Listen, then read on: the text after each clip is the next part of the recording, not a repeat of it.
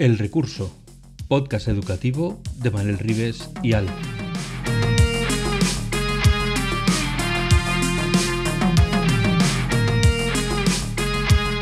El Recurso es un podcast patrocinado por Golden Mac Edu, Grupo Catwin, tu especialista en soluciones pedagógicas Apple para el sector educativo. Si estás interesado en saber cómo la tecnología amplía las posibilidades de enseñanza y aprendizaje de tu centro, visita nuestra web edu.goldenmac.es.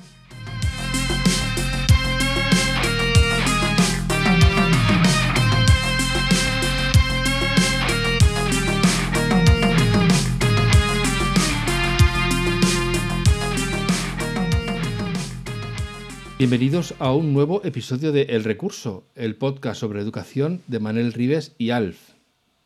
Hoy vamos a hablar de práctica plástica con Inma Contreras, que es profesora en el IES Sabinar en Roquetas de Mar, Almería. Es decir, vamos a hablar hoy, como me gusta esto, de la plástica en la educación, de, la educación plástica, de, de, cómo dar la plasta con la plástica. No sé. Ahora está aquí Manel, que está deseando explicar de verdad qué es de lo que vamos a hablar. Y por supuesto está Inma. Hola Manel, hola Inma, bienvenidos Hola. a El Recurso. Buenas tardes, buenas noches, buenos días, recursillistas. Aquí estamos una semana más explicando todo lo que nos pasa por la cabeza e invitando a gente que creemos que aporta muchísimo valor. eh, no solo cuando habla, sino con lo que hace, que me parece mucho más importante. Que vas a decir como, hoy- sino cuando calla. sino cuando calla y Mucho cuando más hace. importante, definitivamente. Sí, sí. eh, como decía un colega mío, eh, eres esclavo de tus palabras y dueño de tus silencios. Sí. Y es verdad. Así que hoy tenemos. que así, nos hemos salido muy románticos hoy ¿eh? de, de, bueno, toda esta gente que lleva que- escribiendo años. Eh, Inma, que hace muchos años que no nos vemos, pero hace muchos años, años que nos conocemos. Sí, sí. Así que yo sé que eres una referencia, aunque a la gente no le gusta que le digan que es una referencia, pero, pero sí que es una referencia a la utilización de todas esas áreas que eh, me río porque me hace gracia por no llorar, que es las arrinconamos que son las artísticas. ¿Para qué? Para nada. Y entonces las tenemos en una esquina que no sirven para nada. Y yo sé que, bueno, llevamos muchos años algunos peleando para que no sea así, para tener otro- para que se tenga otra visión de, la potencia que tiene esas áreas. ¿Cuántos años llevas tú impartiendo clase y de qué das clase ahora mismo? Pues impartiendo clase ya llevo unos añitos. Yo llevo ya 25, creo. 25, 26 años. Yo creo que tengo una idea ya de qué va la cosa. Y, ¿Y de qué has dado clase y normalmente? dar clase, Eh, dar clase, los de dibujo podemos dar clase de lo que nos echen de, lo- de nuestro esto, porque nos tenemos que preparar prácticamente para, para lo que sea. Yo ahora doy clase de cultura audiovisual y de plástica y, y ya está. Con eso voy servida. Este año, este año, este año eh, sí, varios di- distintos niveles, pero esas dos, esas dos asignaturas. Y cuando tú planteas esas asignaturas, porque eh, mi hijo hizo cultura audiovisual y bueno, eh, corramos un tupido velo, pero Sí. por necesario que es, eh, no significa que esté bien impartida. Pero ¿tú tienes la sensación de que realmente no, no se tiene en cuenta este tipo de cultura a nivel educativo? A ver, el, el problema que hay es que efectivamente se sigue, se sigue teniendo la idea de, de- de que, de que las artes siguen siendo algo pues, de segunda. Eh, nosotros ahora mismo estamos trabajando en un, estamos empezando a, a- funcionar con un proyecto que se llama Las paredes hablan, con Mercedes Ruiz, de, que una mujer que es un Mercedes Ruiz. Mercedes Ruiz, algún día también la invitaremos porque es- también es un referente de... de- También de- tiene una Le idea va la marcha, le va la sí, marcha, vamos, hasta... Vamos, Sí, yo sí. creo que cuando se muera después le llamarán para dar la marcha. Totalmente. Entonces, pues eso, es un, está basado en el documental que ha sacado ahora Saura de, de- pues, se llama Las paredes hablan y es un poco, pues, como desde el inicio de, de- de que un- una persona se pone a pintar en las paredes y hasta nuestros días, pasando por el graffiti, pasando por la escultura de, en fin, que hay todo un bagaje eh, artístico que hace una manera de- de- de, de- de expresar y de expresar emociones, que es una de las cosas que, para las que sirve nuestra asignatura y que se está ninguneando. Y que sin embargo ha sido lo que nos ha salvado durante el confinamiento, y, y, y la arte son lo que realmente da sentido a un montón de cosas. Es decir, el que Shakira ahora saque una canción y sea un cebollazo, no es solo porque haya habido cuernos, porque cuernos ha habido muchos momentos de la historia, es porque la manera, la manera de mostrarlo ha sido una manera en la que el arte ha sido lo que ha primado, independientemente de que sea el tipo de arte que, vamos, de un arte plástica o de, o de una cuestión musical, por ejemplo. Y en tu asignatura, eh, ¿trabajáis desde dentro de la asignatura o conectáis con otras áreas para eh, utilizar eso que estáis aprendiendo para que en otros lugares puedan utilizarlo? A mí, me parece fundamental conectar, porque quedarte solo en las cuatro paredes del aula, al final, mm, o puedes quedarte en las cuatro paredes del aula, porque la realidad es que lo que nosotros tenemos que conectar con nuestro, con nuestro público, que es nuestro alumnado más cercano, pero yo entiendo que cuanto más te abras a, fuera del aula, más se aprende en mucho, a muchos niveles. Nosotros, por ejemplo, el año pasado hicimos una, una cosa con un par de compañeros y no salió del centro, o sea, el trabajo no salió del centro realmente, salió el, el proyecto final que era hacer una exposición de, de, de, dibujo y de, y de los trabajos que realizamos, pero no salió del centro en el sentido de que se trabajó con las TIC, pero eso no, como que no fue a ningún lado porque no se utilizaron las redes, no se utilizó, pero sin embargo fue muy interesante porque conectamos distintos niveles educativos, uno aprendiendo de otro, y conectamos distintas asignaturas, que a mí eso me parece fundamental. Trabajar interdisciplinarmente me parece fundamental, porque es una manera de, enriquecer. Sí, con qué ese proyecto de que se trataba concretamente, aunque no haya salido del aula para, para que lo sepa la gente. Pues, pues, ese proyecto fue un trabajo en el que eh, empezamos, mm, empezamos con, a partir de la fotografía de Cristina García Rodero, entonces los zagales de, de, plástica empezaron a trabajar en torno a, a, su, a sus imágenes y empezamos a trabajar la fotografía a partir de ella y a partir de ella eh, hacer eh, pues piezas artísticas. Esas piezas artísticas nos dieron lugar a ver una exposición, a trabajar, que eso también me parece muy importante, el trabajar fuera del aula también, que nos da otro, otro punto, porque ese día pues ya comimos churros y nos hicimos fotos y no sé y además vimos la exposición. Quiero decir, es una cosa tan importante como la otra, ese crear ese, ese ambiente con los chicos. A partir de, de ese trabajo y en paralelo, había, entre comillas, un trabajo de alfabetización con otra compañera y con su grupo, que era una asignatura de patrimonio, el patrimonio andaluz. Entonces, nosotros lo que hicimos fue, digamos, la parte, la labor del patrimonio humano, porque Roqueta es un sitio en el que hay más de, hay ciento y pico nacionalidades allí funcionando, y el patrimonio humano a muchos niveles es, muy enriquecedor. Entonces nos pareció muy importante poner en valor ese patrimonio humano y por otro lado el patrimonio eh, pues, histórico-artístico, ya más arquitectónico y ese tipo de cuestiones. Entonces fuimos trabajando por un lado con los de bachillerato para que aprendieran a manejar herramientas tecnológicas sencillitas para poder mostrar ese patrimonio arquitectónico y nosotros desde la parte digamos más artística también utilizando eh, herramientas tecnológicas pero también muy sencillitas. Eh, por otro lado pues ellos fueron los de los míos que eran de segundo de la ESO fueron desarrollando su competencia digital desarrollando toda una serie de, de, trabajos plásticos en los que trabajamos pues desde los rotuladores hasta trabajos eh, cooperativos y demás.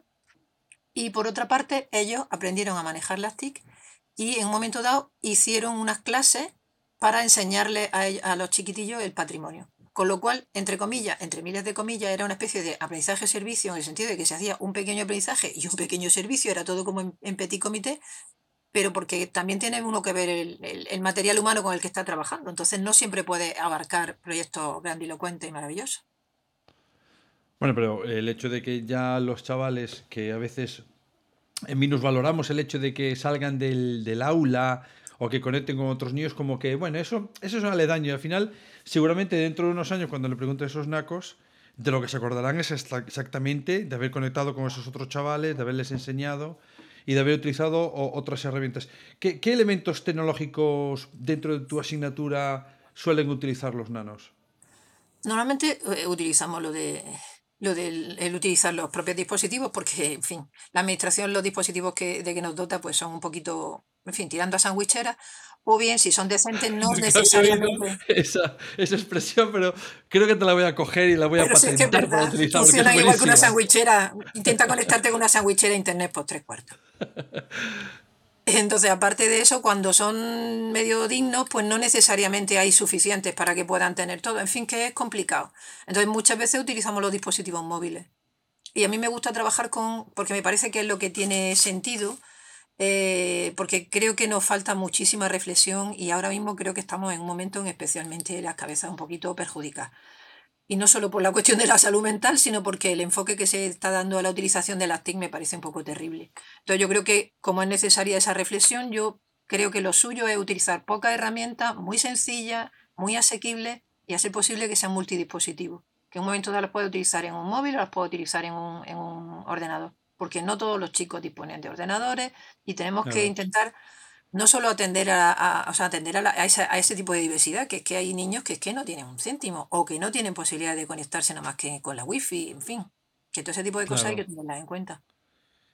Y, y, y, desde esa visión, eh, ¿tú crees que el hecho de que los nanos hayan vivido, porque tus alumnos ya tienen una edad, decir, son que millennials, ¿qué son? ¿Cómo se le llama a esta generación? No lo tengo muy claro. He perdido la, bueno, la cuenta. Sí, nos hemos quedado en la Z y ahora ya hay que inventarse. sí, nos falta alfabeto, sí. Sí, nos falta alfabeto. El caso es que eh, este alumnado, desde que ha nacido, ha vivido en un mundo puramente audiovisual. ¿Tú crees que son, eh, en tu opinión, más competentes audiovisualmente aun porque hayan nacido en este medio? No, yo, Siempre, yo siempre he defendido que esa idea, es, en fin, que es completamente. que queda muy bonito para citar la, la cita de Marras, pero que no. Yo pienso que ellos que, saben. Que no hay nativos digitales. Eso, para que la gente sepa, si hablamos de, los, de, de la famosa frase de Prensky, de Mark Prensky, de nativos digitales con eh, en contraposición a los inmigrantes digitales, inmigrantes analógicos, perdón. Pero, como dice bien Inma, pues eh, que no es muy acertada. Y ahora Inma ellos nos están, dice. Están muy, están, o sea, ellos tienen una capacidad casi ilimitada en todo lo que tú, en tontira, en tontuna. Es decir, en hacer TikTok, en todo lo que sea comunicarse, eh, pues eso, con el WhatsApp, con todo eso, eso son, o sea, y si sale ahora una aplicación en la que hacen no sé qué chorreta, digamos, la parte diversión son maravillosos. Ahora, a la hora de utilizarlo de una manera práctica y de una manera que les pueda reportar aprendizaje, ahí es donde se acabó. O sea, ahí se acabó el nativo digital. Porque ahí tienen muchas dificultades porque es como si las cosas no salen automáticamente, porque es un problema, pienso que es un problema social, es decir, los zagales de cierta edad, y además creo que todos, porque quiero decir que tengo niños de 18, 17, 18 años y casi que tres cuartos de lo mismo que los de 12 son chavales que están acostumbrados a que plom, le da al interruptor y funciona. Y no funciona y es como, colapso, terrible, ¿qué pasa? Entonces, mm, eso de que ellos tengan que decir, ay, ahora tienes que darle a, yo qué sé, mm, tienes que publicar. O sea, eh, o sale eso solo o por qué no, por qué tengo que publicar. O sea, es como que no les... Y eso que es una cosa tan sencillita para los que estamos ya un poco medio duchos en este tipo de cuestiones, es que para ellos ese es su aprendizaje y es una tonta, porque realmente es pues una, cosilla muy Por eso se llama lenguaje audiovisual. Pues el lenguaje hay que aprenderlo, como todo De, todas formas, pero que se da por hecho que lo saben, que es lo terrible. Claro, de todas formas, yo hace años cuando me preguntaban, y, esta frase era tan famosa, de esta frase de Prensky, y decía, los nanos, los nanos y las nanas, para entendernos, saben hacer tres cosas. Una es WhatsApp, YouTube y la Play porque es realmente en lo que se hacen buenos. Fuera de ese contexto, eh, tienen que aprender como todo hijo de vecino. La cuestión es, que lo acabas de explicar perfectamente, pero yo me hago una pregunta. ¿Acaso, salvo personas como tú que ah, se han formado, se, han buscado la vida, el resto de los docentes, como no llevan la, la etiqueta de profesor, profesora de cultura audiovisual, están culturalmente, son culturalmente competentes en audiovisual? El profesorado? A ver, hay de todo. Como en todo, en cualquier materia, quiere decir, son todos los albañiles competentes, pues lo mismo te digo. Es decir, hay gente que será muy buena y gente pues que hace el apaño. Pues un poco estamos en esos términos. Yo pienso que en general el profesorado está haciendo un esfuerzo muy grande en formarse, en general, y sálvese quien pueda. El que no quiere hacer nada, pues como el todo, me da igual que sea profesor o que sea albañil, te vuelvo a repetir. O sea, da lo mismo. Si tú no quieres hacer nada, te escaqueas. Pero la gente en general, yo, yo lo que observo es que la gente se hace por, hace por formarse, por aprender, por, por desarrollar esa competencia digital, no solo de cara a la administración a tener un titulito de, en el centro de profesores de turno, sino de aprender cosas que les puedan reportar un beneficio de cara a las clases. O sea que yo no serán todos lo competentes que quisieran, pero yo pienso que sí que hay, yo pienso que sí hay un esfuerzo bastante generalizado de, de bueno, en fin, de trabajar ese tipo de cuestiones. Eh, rehago la pregunta, porque lo que has contestado está muy bien, no, no, pero la pregunta quizás no, no estaba bien enfocada por mi parte. Yo estoy contigo, es decir, la gente que tira del carro y, la, y mucha gente que va detrás del que tira del carro tiene muchas ganas de formarse y no formarse para que la administración le dé unos puntitos, sino porque tiene ganas de, de hacer las cosas mejor y como pueden, pues van, van hacia adelante. A veces algunos pues, corriendo a 100 kilómetros por hora y otros a 20 porque no les da más, pero intentan ir hacia adelante, que es muy importante. Pero después de todos estos años que llevamos viviendo en el audiovisual, eh, ¿no tienen la sensación de que de que seguimos los docentes en general, ¿eh? sin, especificar a nadie en concreto, pero en general, con, una falta de lenguaje audiovisual importante que no nos han enseñado, ah, chicos, llevamos con esto 40 años, eh, ¿no deberíamos estar en otro nivel ya?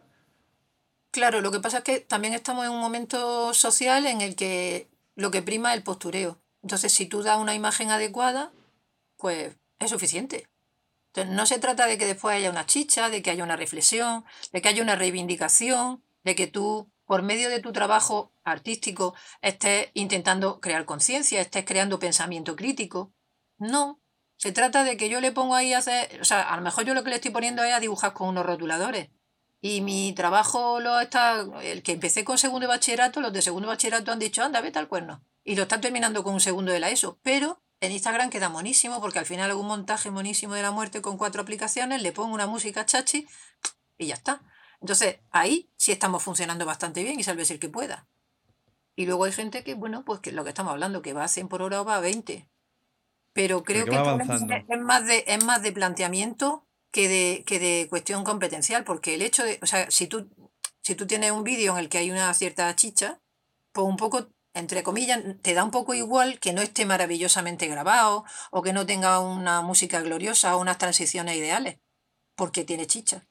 Pero mm, muchas veces lo que está, lo que está, lo que se está vendiendo en la sociedad es que lo que tiene una apariencia monísima, pues eso es lo que realmente vale. Y dice, bueno, en fin, yo lo veo discutible.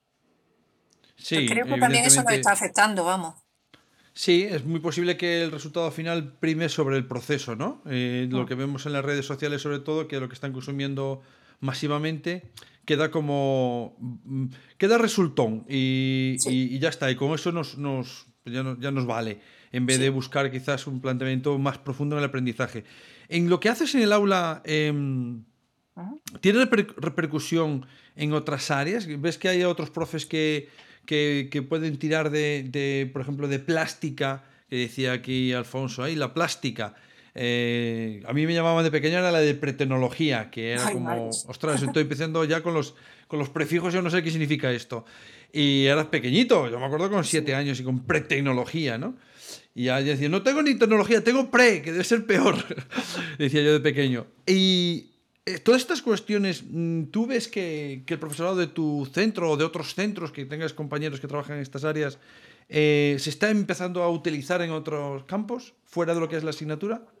Yo creo que sí, lo que pasa es que lo mismo, mm, pienso que hay que hacerlo de una manera un poco más crítica y un poco más, mm, pues eso, dándole valor tanto a, es decir, que si el profesor de historia decide hacer un cartel o un mural o un lo que sea, pues que no se quede solo en el mural horrible de toda la vida con cartulina y pegar ahí cosas de una manera deslavazada y en fin, sino que de alguna manera sirva el aprendizaje de una asignatura para otra. Quizá nos falta permeabilidad y falta tener tiempo y tener, tener un poco de tiempo en el sentido de de poder mm, comunicarte con los compañeros y decir, oye, yo voy a hacer no sé qué, oye, ¿qué tal si tú me...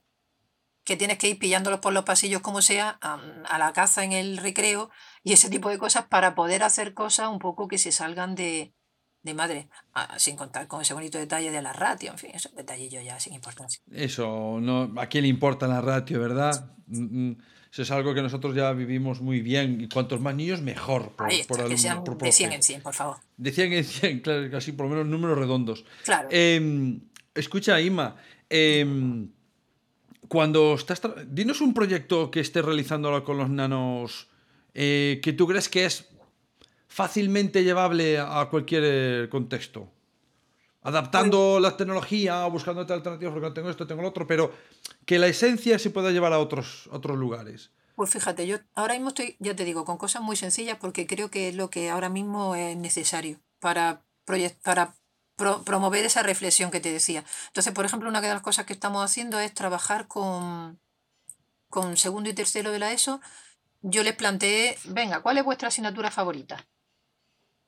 Ellos, claro, no saben que yo voy detrás con el colmillo retorcido y hacer cualquier barbaridad. Ellos no lo saben. Entonces, pues ellos me dicen, ah, ah, inocentemente, pues yo a mí me gustan las matemáticas o me gusta la educación física o lo que sea. Y me le dan un papelico, pepico de las palotes, le gusta tal asignatura. A partir de ahí ellos van a buscar personajes femeninos que tengan relevancia. Es decir, que sea una deportista. No, no, no en la asignatura que han elegido, la que les gusta. Ah, vale, bien. Decir, ellos han escogido educación física, pues van a buscar una deportista. Y si han buscado historia, pues va a ser un personaje histórico femenino, pero que sea. Entonces, a partir de eso, vamos a trabajar toda una serie de cuestiones plásticas. Vamos a trabajar el color, vamos a trabajar la proporción, vamos a trabajar, en fin, una serie de técnicas y a partir de eso ellos van a hacer una pequeña investigación en la que sí que van a utilizar las TIC y luego ya van a buscar de qué va eso, para poner en valor todo esto es lo que a ti te gusta. Pues venga, ahora vas a coger a una persona que te parece interesante y a partir de ahí, y una persona que es una mujer. Y a partir de ahí queremos hacer una exposición con todos los trabajos. Por eso te digo, es una cosa pequeña, pero a mí me parece que tiene un trasfondo más interesante que poner el lazo morado el día 25 de noviembre. Eh, sí, bueno, lo hemos hecho, pero, pero que no está mal, pero es el postureo del Día de la Paz de hacer el baile high high o el Día de la Mujer ponemos el lacito, pero luego los, otros 364 días no nos acordamos del tema. Es muy cierto. Eh, y tú notas que a lo mejor compañeros o en los centros que has estado o los que estás ahora, en el que estás ahora, eh, tiran más de ti de, o tiran más de, de, esas cosas que estás haciendo para, anda, se me ha ocurrido. No, no porque tú lo hagas, no, no porque tú tires del carro, sino porque ¿Empieza a haber personas que le interesa esa otra forma de hacer las cosas? Mm, de alguna manera todos estamos ahí un poco, sabes que si a alguien se le ocurre una buena idea la cogemos. No soy yo especialmente lideresa en estos términos. Entonces, pues si, si ellos van viendo que, oh, pues mira, esto me parece bien, pues venga, vamos a hacer. Pero ya, ¿sabes? Una cosa como muy, muy orgánica, muy con, con, una, con un crecimiento muy, muy natural. Si te apetece, pues venga, mira, yo voy a hacer esto. Y te apetece hacerlo perfecto. Que no, pues tan ricamente. O sea, vamos un poco de esa manera. Que nos parece que es más De, ¿Cuántos años llevas dando cultura audiovisual? Eh, pues eso llevo desde el 2019-20, exactamente desde ese curso. Vale, pues o sea, son tres, ya será tres, tres cursos ya con cuatro este, ¿no? Con este. Cuatro con este. Eh, ¿Tú tienes la sensación de que la gente se interesa cada vez más, el alumnado se interesa cada vez más por buscarse una carrera en artísticas, en todo lo que se conoce como, entre comillas, artísticas? ¿O sigue siendo, como dice José Mota, las gallinas que entran por las que salen? Pues creo que es una cuestión más gallinácea. Eh, vamos a ver, el, el, cultura audiovisual es una asignatura del bachillerato artístico. Entonces, claro, hay gente que en principio está más interesada en esa, en esa líder. Pero luego hay de todo. Quiero decir, sigue habiendo ese planteamiento, y eso es un, en fin, es un hándicap que tenemos, sigue habiendo ese planteamiento de, bueno, pues voy a hacer esto porque parece que es más fácil. Como decir, me voy a FP porque parece que así no tienes que estudiar o que soy o, que eres más tonto. Dice, mira, perdona, pero es que no es ese planteamiento. Entonces sí que hay gente, yo he tenido alumnos que han terminado eh, estudiando estudiando audiovisuales o haciendo un ciclo de imagen y sonido o cosas de ese estilo, y muy bien, y otros pues que han pasado por ahí pues porque tenían que pasar y le, y le ha tocado la asignatura y ya está, o sea, un poco, hay un poco de todo. Creo que sí que hay más interés, pero insisto, más interés en consumir que en crear, y en crear es siempre más minoritario, claro. Y mucho más en una cosa tan compleja y que requiere tantísimo, porque claro, requiere un trabajo en equipo, no todo el mundo funciona en equipo bien, entonces un trabajo audiovisual requiere otro planteamiento y yo creo que tenemos que ir, pues, desde chiquiticos que estén familiarizados. Y yo creo que esa es la, manera de que luego, cuando lleguen más mayores, les interese más.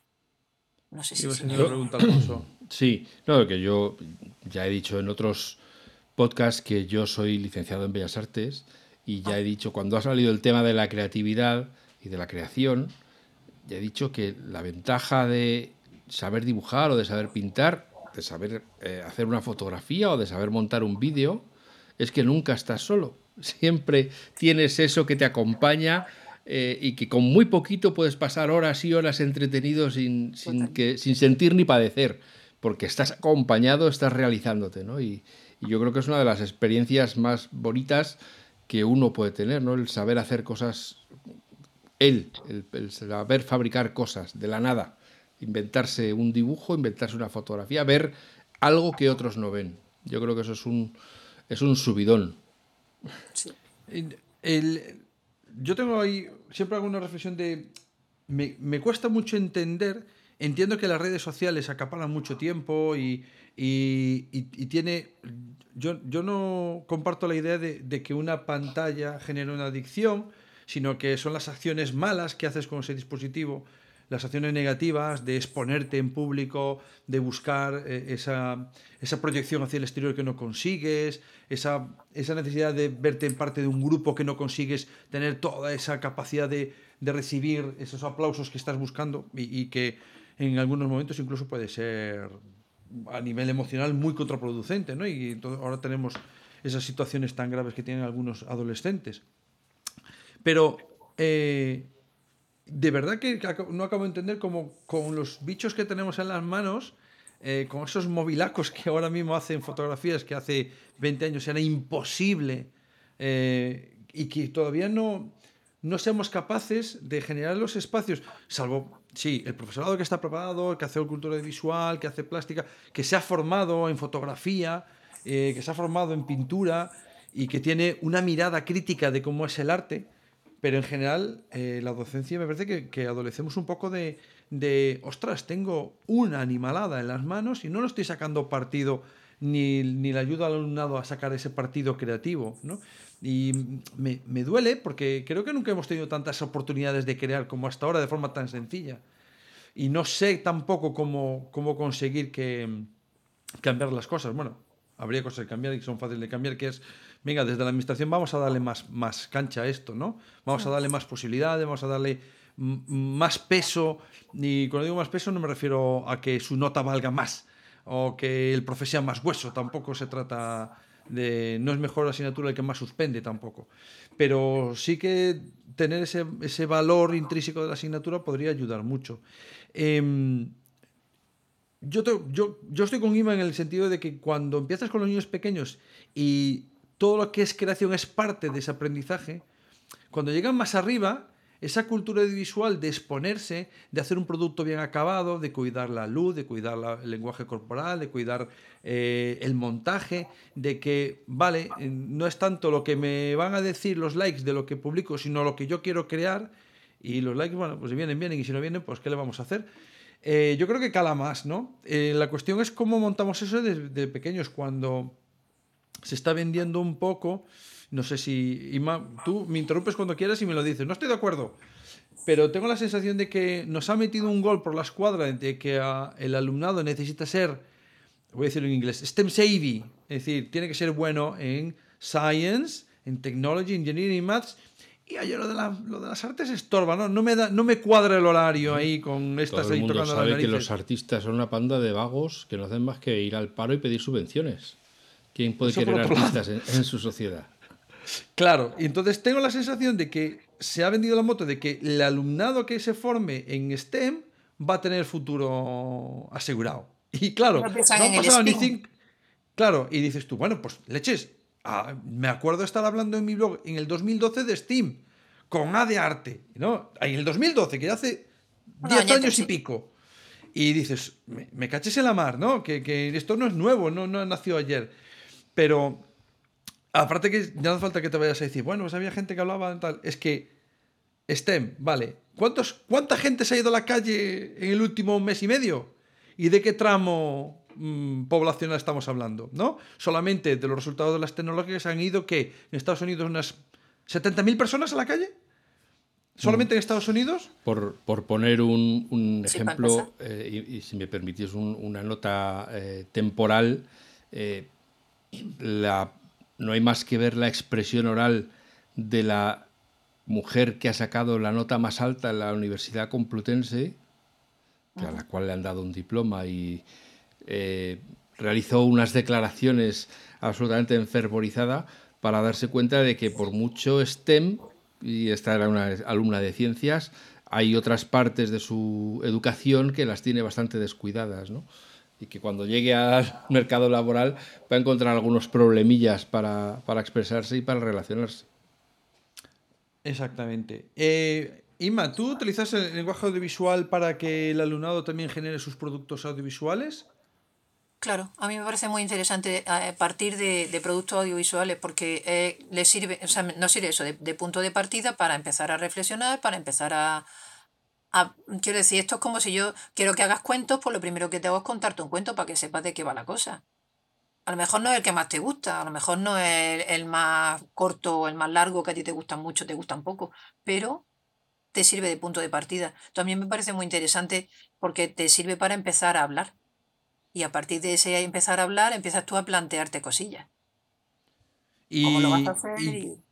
¿y Sí, tú ves alguna evolución de, o sea, mm, cuando tu alumnado genera productos audiovisuales, ¿tú ves alguna evolución en aspectos que tú dirías, eh, esto, esto le va a venir muy bien?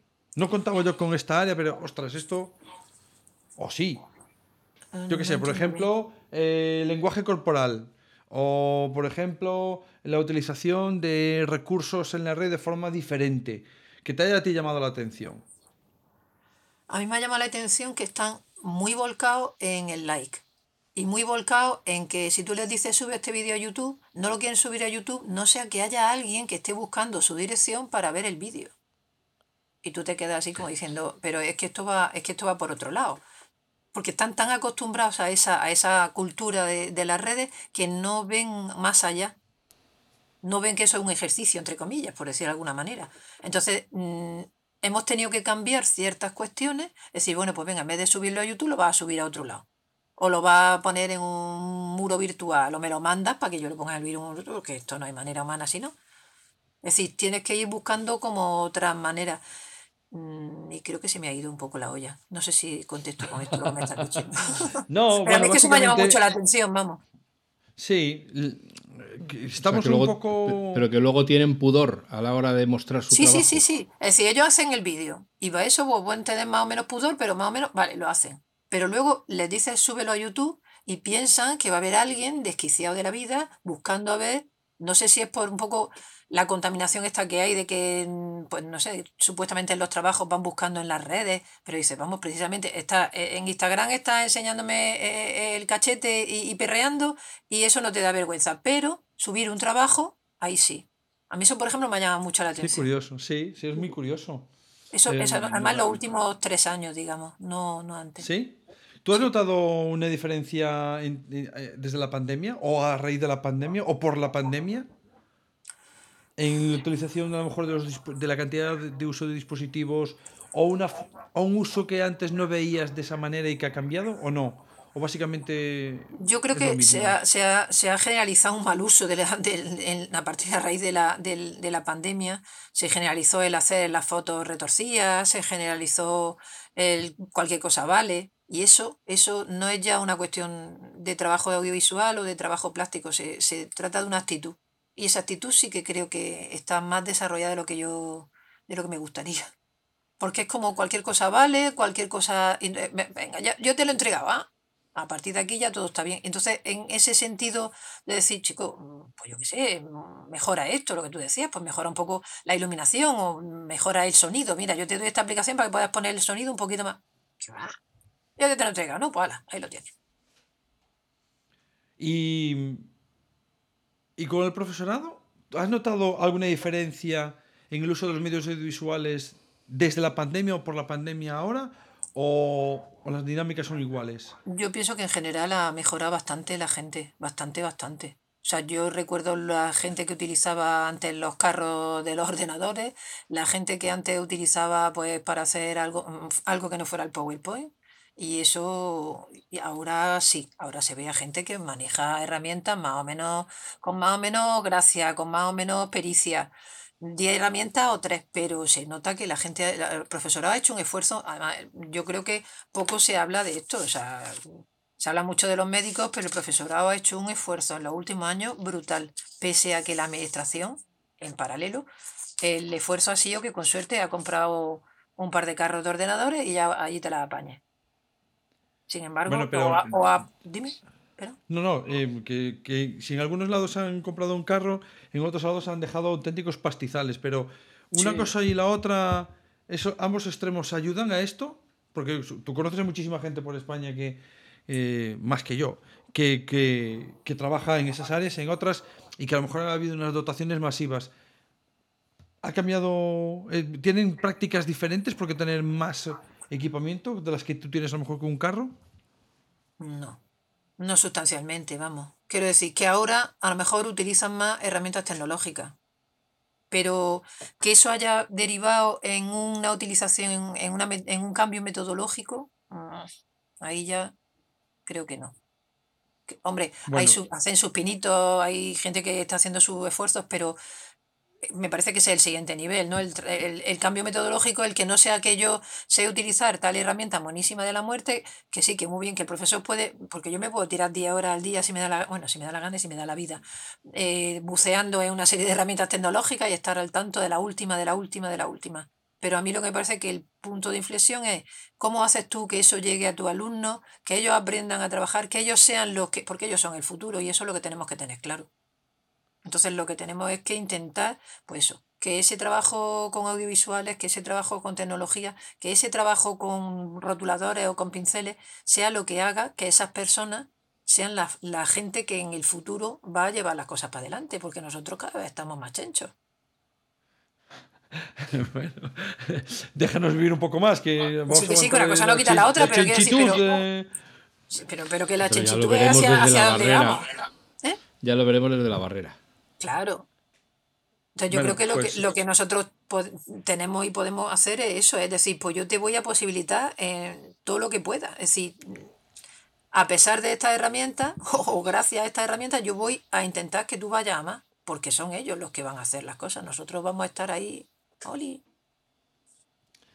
Bueno, pues eh, yo creo que ha quedado muy claro que, que es una asignatura creo que muy interesante. La, la pena es que se dé, que se imparta desde tan tarde. Yo creo que debería estar eh, Sí. toda la cultura audiovisual eh, de forma práctica, como dice Inma, ¿no? De haciendo ellos partícipes en la creación, empezando mucho antes para, para hacer más pozo. Y, y quizás eh, jugar con esa cantidad de horas a la semana de otra forma para que los nanos sean partícipes de su propio futuro de otra manera.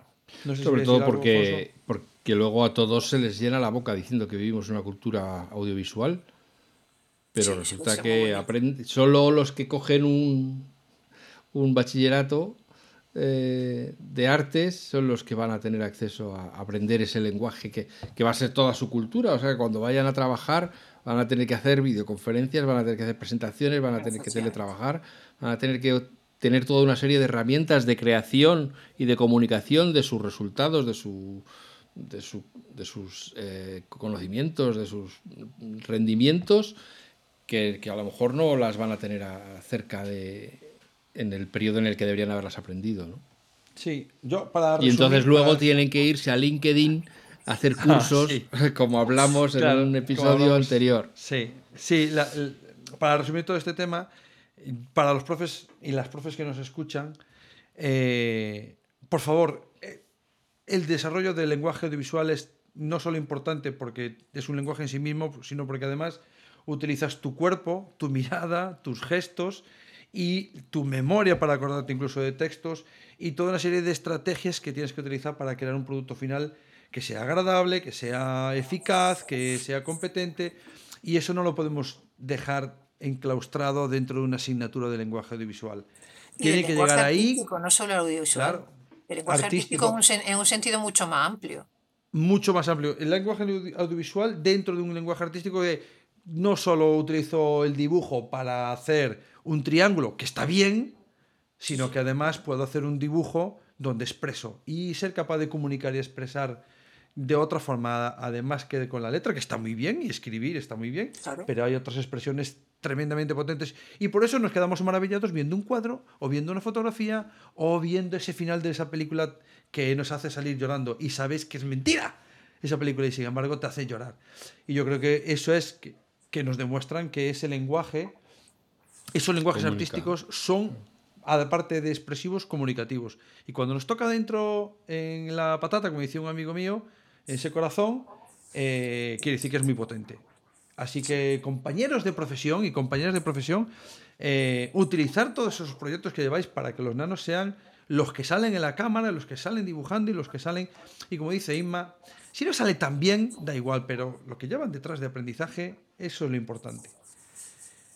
Muchas gracias, Ima. Sí, Nada, yo, pero déjame que apostille diciendo que además es una falacia que el lenguaje audiovisual es- sea una especie de compartimento estanco. O sea, el lenguaje audiovisual tiene aplicación en todas las demás materias.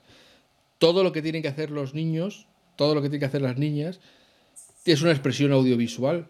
Entonces, en sociales, en lengua, en historia, en lo que queráis, explicar cómo se hace un ejercicio de gimnasia, por poner. Todo eso puede hacerse mediante una expresión audiovisual y van a aprender muchísimo más que si lo memorizan y lo regurgitan luego eh, a la menor oportunidad. Sí, y como dijo antes muy bien Alfonso, eh, no solo se ciña a algo artístico, sino que cualquier área de tu vida, cualquier ingeniero va a tener que explicarle al señor que pone el dinero para su invento y va a tener que utilizar una infografía, va a tener que utilizar un dibujo, va a tener que utilizar un vídeo, va a tener que utilizar su voz. Y todo eso se aprende pues, en estas asignaturas y fuera de lo que es la ingeniería, que no le van a enseñar a hablar con el arquitecto jefe de la empresa que lo quiere comprar. Eso se aprende en otro lado. Por ejemplo, en LinkedIn, como nos dijo el otro día José Ignacio, ¿no? que por, desgracia la gente se tiene que ir a esos lugares para aprender lo que no le hemos enseñado adecuadamente antes. Así que tenemos que pensar, bueno, ¿qué podemos hacer para mejorar esto? Eh, Alfonso, ¿despides? Sí, muchas gracias a Inma por haber encontrado este ratito para hablar con nosotros de un tema que, como ya he dicho al principio, es muy cercano en mi corazón porque a mí me, me hace mm, ponerme muy nervioso cuando la gente dice, uy, yo es que no dibujo muy bien, por eso no dibujo. Pues, pues, pues practica, como todo. Tampoco montabas bien en bicicleta hasta que te pusiste a montar en bicicleta, ¿no? Pues eh, igual, así con todo. Entonces, bueno, gracias a Inma por sacar este tema del, del armario. Es decir, por favor, señores educadores, llevad, que es que vuestros hijos, vuestros niños, vuestros alumnos viven en una cultura audiovisual. Si les seguís condenando a la memorización y al estudio y a la no sé qué, le- les estáis separando de su medio natural. Haced que lo hagan todo mediante una expresión plástica y veréis cómo están mucho más implicados y veréis cómo reaccionan mucho mejor al aprendizaje. No doy más el turre, que si no. No, no, hoy, solamente- hoy estoy haciendo yo de Manel. Sí, no, pues apostillo yo, entonces, ah, reapostillo. Solo para que la gente lo piense. Ya no digo educadores, sino mm, padres, madres, gente que tiene niños a- a cerca y ha tenido niños. ¿Cuántos dibujos hace un niño de pequeño y cuántos hace de adulto? Los niños pequeños dibujan todo el tiempo que pueden. Todos. Y solo hace falta ver esos dibujos para ver la enorme potencialidad que tienen dentro y que por alguna razón entre todos hemos conseguido que dejen de hacerlo y de adultos solo dibujan los que dibujan bien. Ahí nos falta, ahí hay un hueco muy grande que hemos dejado de hacer bien las cosas y que siempre se puede recuperar. Así que aquí tenemos a Inma que está en ese hueco currando para que los niños no dejen de dibujar también. Muchas gracias, Inma. La diferencia de darme voz y, y de alguna manera de dar voz a todos los que estamos ahí al pie del cañón con la fiera, intentando que saquen esa creatividad y que saquen esa, esas emociones y esas cosillas por medio de. Se os de la- quiere. Aguantad. bueno, Bueno. muchas gracias a todos y a todos los que estáis allí una semana más en el curso escuchando estas charlas sobre educación que planificamos y que, y que trabajamos Manel Rives y yo, que soy Alf. A Inma otra vez, muchas gracias y nos escuchamos de nuevo la semana que viene con un tema recién sacado del horno. Gracias. Un abrazo, Adiós, gracias. Podcast patrocinado por Golden Mac Edu, Grupo Catwin, tu especialista en soluciones pedagógicas Apple para el sector educativo. Si estás interesado en saber cómo la tecnología amplía las posibilidades de enseñanza y aprendizaje de tu centro, visita nuestra web edu.goldenmac.es.